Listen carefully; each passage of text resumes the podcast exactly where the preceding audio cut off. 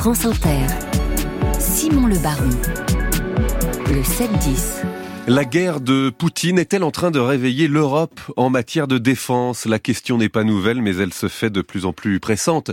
Alors que dans dix jours, nous entrerons, l'Ukraine entrera dans sa troisième année de guerre. Marie Mindras, Marion Van Rentergem, Jean-Dominique Merchet, bonjour à tous les trois. Bonjour. Marie Mindras, politologue au CNRS et au Centre de recherche internationale de Sciences Po. Professeur à Sciences Po, votre livre La guerre permanente, l'ultime stratégie du Kremlin sort la semaine prochaine chez Kalman Levy. Marion Van Rentergem, grand reporter. Votre livre, Le piège Nord Stream, le plan de Poutine était presque parfait, est aux éditions des Arènes. Et Jean-Dominique Merchet, journaliste à l'opinion, auteur de euh, Sommes-nous prêts pour la guerre? Chez Robert Laffont.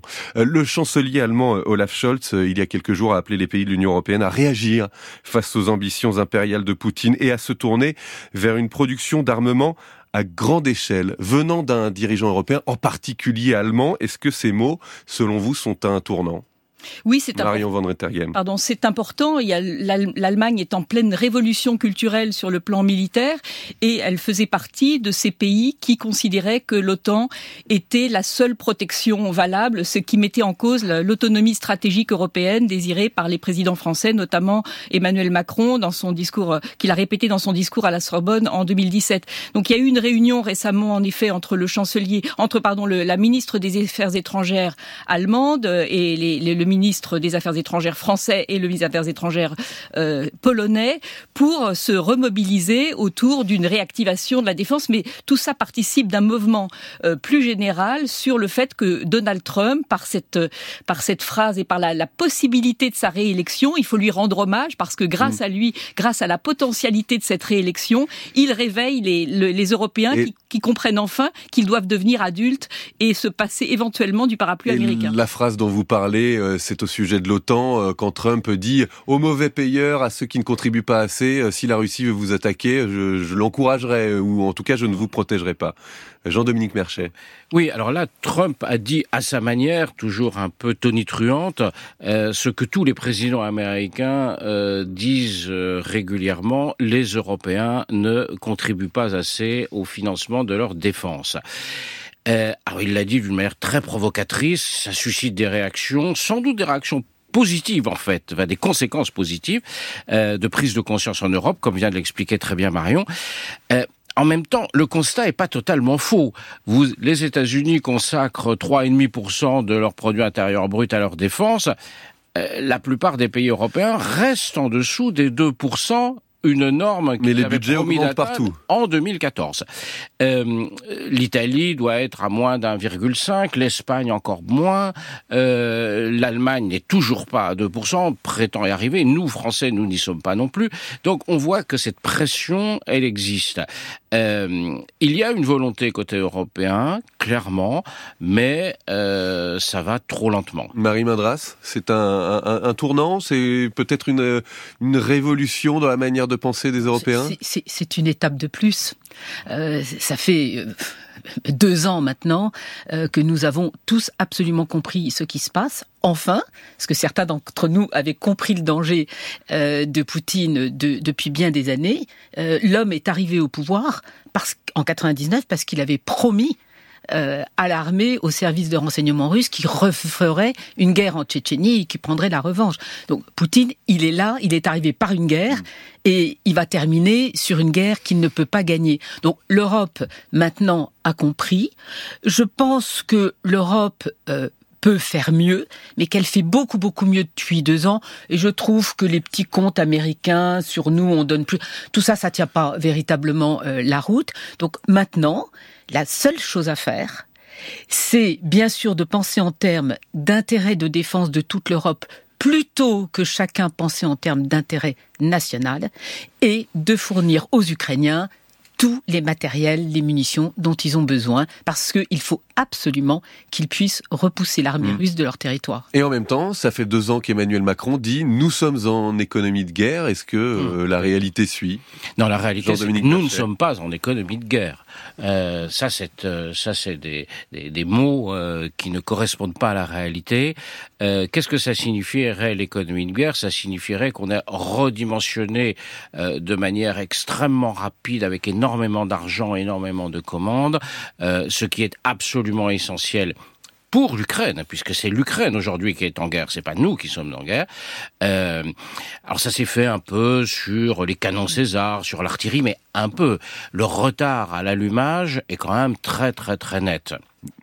Marion Van Rettergem, euh, se préparer à la guerre, euh, on a l'impression qu'il que qu'elle devient inéluctable à plus grande échelle à entendre les discours des dirigeants euh, européens. Euh, d'abord, est-ce que c'est le cas selon vous et à quelle échéance Un, deux, cinq, dix ans? Oui, je suis tout à fait d'accord avec Marie Mandras. Poutine, on, enfin, on se réveille, mais ça fait depuis son arrivée au pouvoir que c'est un homme qui ne vit que par la guerre et on aurait dû être alerté plus tôt. Mais euh, donc on se on se prépare là tout d'un coup il y a une mobilisation au niveau de l'OTAN, au niveau de l'Union européenne, au niveau même des États, des augmentations euh, considérables des budgets de la défense. Euh, ce que, là où la phrase de, de Trump est extrêmement grave, c'est qu'il met en doute l'automaticité d'une intervention américaine et donc il ruine, il a ruiné d'une phrase mm. la crédibilité de l'OTAN. Donc le message était envoyé directement. C'est ça le principe. Si un pays membre est attaqué, l'OTAN intervient intervient.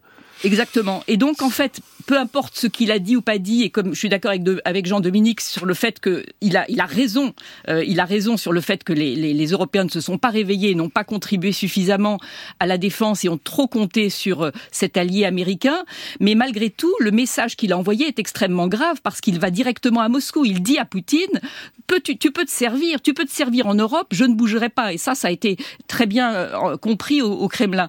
Ce qu'on est en train de préparer, c'est très bien. Il y a plein d'actions positives euh, sur le fait de d'acheter en commun, sur le fait de, de constituer une, une nouvelle industrie de défense sur le continent européen. C'est l'initiative du commissaire Thierry Breton. L'autonomie stratégique de Macron est en train, de Emmanuel Macron est en train de se mettre en place.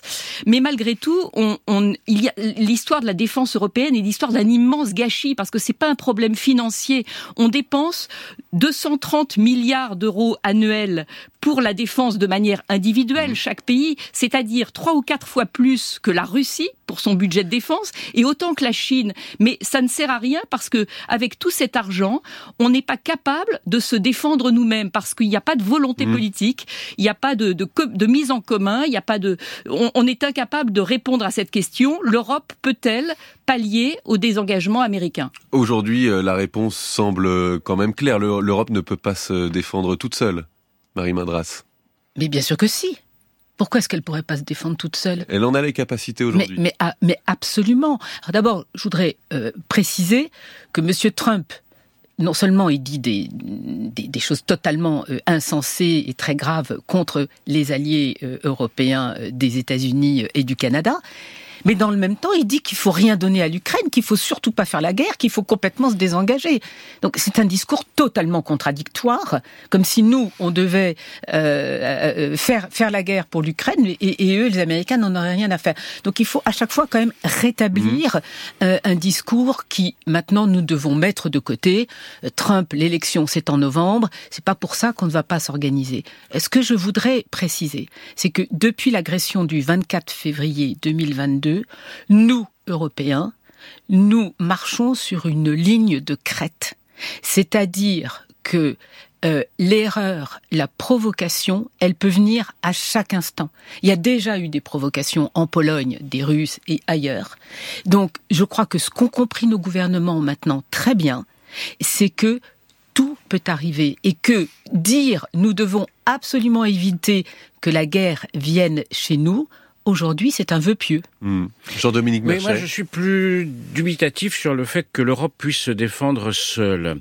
Pour une raison, euh, à cause de la dissuasion nucléaire.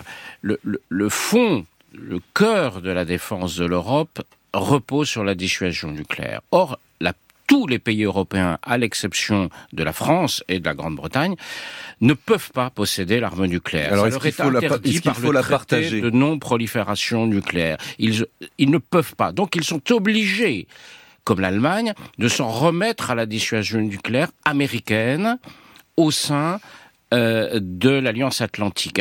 Donc tant qu'on sera dans cette situation... Ça veut dire que, je vous repose la question, la France, au niveau de l'Union Européenne, doit pouvoir dire... Euh, Alors moi, c'est ce que je la propose. dissuasion je fais nucléaire un article est européenne. Dans, dans mon journal ce matin, c'est la une du journal là-dessus, en disant, je pense que la France devrait partager une partie de sa dissuasion nucléaire avec les Européens, parce que c'est le corps quand même de la sécurité, c'est vous avez ou vous n'avez pas l'armement nucléaire. Et là, euh, les Européens sont dans une situation où le droit international leur interdit d'avoir l'arme nucléaire. Donc, ils s'en remettent aux Américains. Tant que nous serons dans ce système, il n'y aura pas d'indépendance stratégique européenne. Marie Mindras, et après je voudrais qu'on entende Oui, à nouveau Mario euh, Van Rettergem. Euh, rapidement, euh, un petit bémol sur la dissuasion nucléaire traditionnelle. Euh, je ne pense pas que ce soit aussi fondamental face euh, au danger auquel nous sommes confrontés.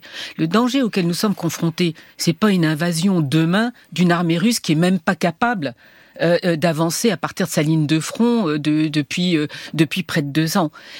L'important pour nous, c'est d'être absolument convaincus que les Ukrainiens subissent une agression totalement injustifiée et criminelle et que si nous ne mettons pas tous les moyens pour les défendre, là, nous aurons une problématique de sécurité européenne. Donc je pense que la dissuasion nucléaire, Poutine en a beaucoup joué euh, au début, ça n'a pas marché, heureusement, et euh, je pense qu'il faut Donc- continuer à avancer sans trop se soucier euh, de euh, la possibilité de petits trous dans le parapluie priorité euh, mi- nucléaire américain. Absolue à l'aide aux, aux Ukrainiens, on comprend bien. Euh, Marion Van Rettergem. Oui, euh, euh, il faut pas oublier que malgré tout, la, la France est une force de dissuasion vis-à-vis de Poutine en cas de, désengagement américain. Il y a une autre force de dissuasion nucléaire en Europe, c'est c'est celle du Royaume-Uni, qui est liée à l'OTAN et liée à l'Amérique, mais qui malgré tout, euh, on, pourrait réouvrir à l'occasion de, des menaces de, Poutine et de Trump euh, conjointement un cadre de coopération avec le Royaume-Uni. Il y a des coopérations permanentes entre l'Union européenne et le, le Royaume-Uni. Ça ne s'est pas défait avec le Brexit, mais Boris Johnson, en, quittant euh, l'Union européenne, n'avait pas voulu d'un cadre de coopération de sécurité et de défense. Et c'est ça qu'on peut espérer remettre en place, notamment avec euh, l'arrivée très probable des, travaillistes prochainement. Et mais je pense que ce qui manque encore une fois, il, il faut, c'est très bien, il y a des, énormément d'efforts qui sont déployés ces temps-ci, il y a un véritable réveil européen, mais c'est on reste une addition de forces individuelles, de forces de défense individuelles. Il manque une coopération, il manque un budget, il manque une volonté politique, il manque un commandement. Qu'est-ce qu'on fait? Qui donnera l'ordre d'aller d'aller tirer? Qui, de- qui qui prendra la, le, le, le commandement? Et là, on est dans un flou total et, et, un- et encore un, un état de chaos potentiel. Un mot à chacun pour terminer, rapide s'il vous plaît. Quand vous entendez le chef de la diplomatie européenne, Joseph Borrell, dit les mois à venir seront décisifs, est-ce que vous vous dites finalement, on entend ça euh, depuis le 24 février euh, 2022 ou c'est Ah une réalité? C'est vrai parce que les- les- oui, pardon. C'est vrai parce que la, la suspension de l'aide américaine à l'Ukraine est un vrai, vrai sujet. Euh, voilà. Et quand on voit que les républicains bloquent, quand on voit que Trump, qu'un collaborateur de Trump va servir la soupe, Tucker Carlson, en interviewant Poutine, on, on peut s'inquiéter. Oui, le danger, il vient uniquement aujourd'hui, pas d'Europe, Oui. mais des États-Unis. Marion Van Rettergem en 10 secondes. En 10 secondes, l'élection américaine est surdéterminante. Et vous, Marie Mindras, vous dites malgré tout euh, dans votre livre, euh, il faut être optimiste. Ben, il faut être optimiste, oui, sur le fait que les Ukrainiens ne peuvent pas abandonner le combat, sinon c'est la fin. L'Europe ne peut pas abandonner le combat. Et enfin, ce que nous ne disons pas assez, c'est à quel point la situation est désastreuse en Russie même. Non seulement la situation de l'armée, mais la situation à l'intérieur du pays. Merci à tous les trois. Marie Mindras, Jean-Dominique Merchet, Marion Van Rentergem.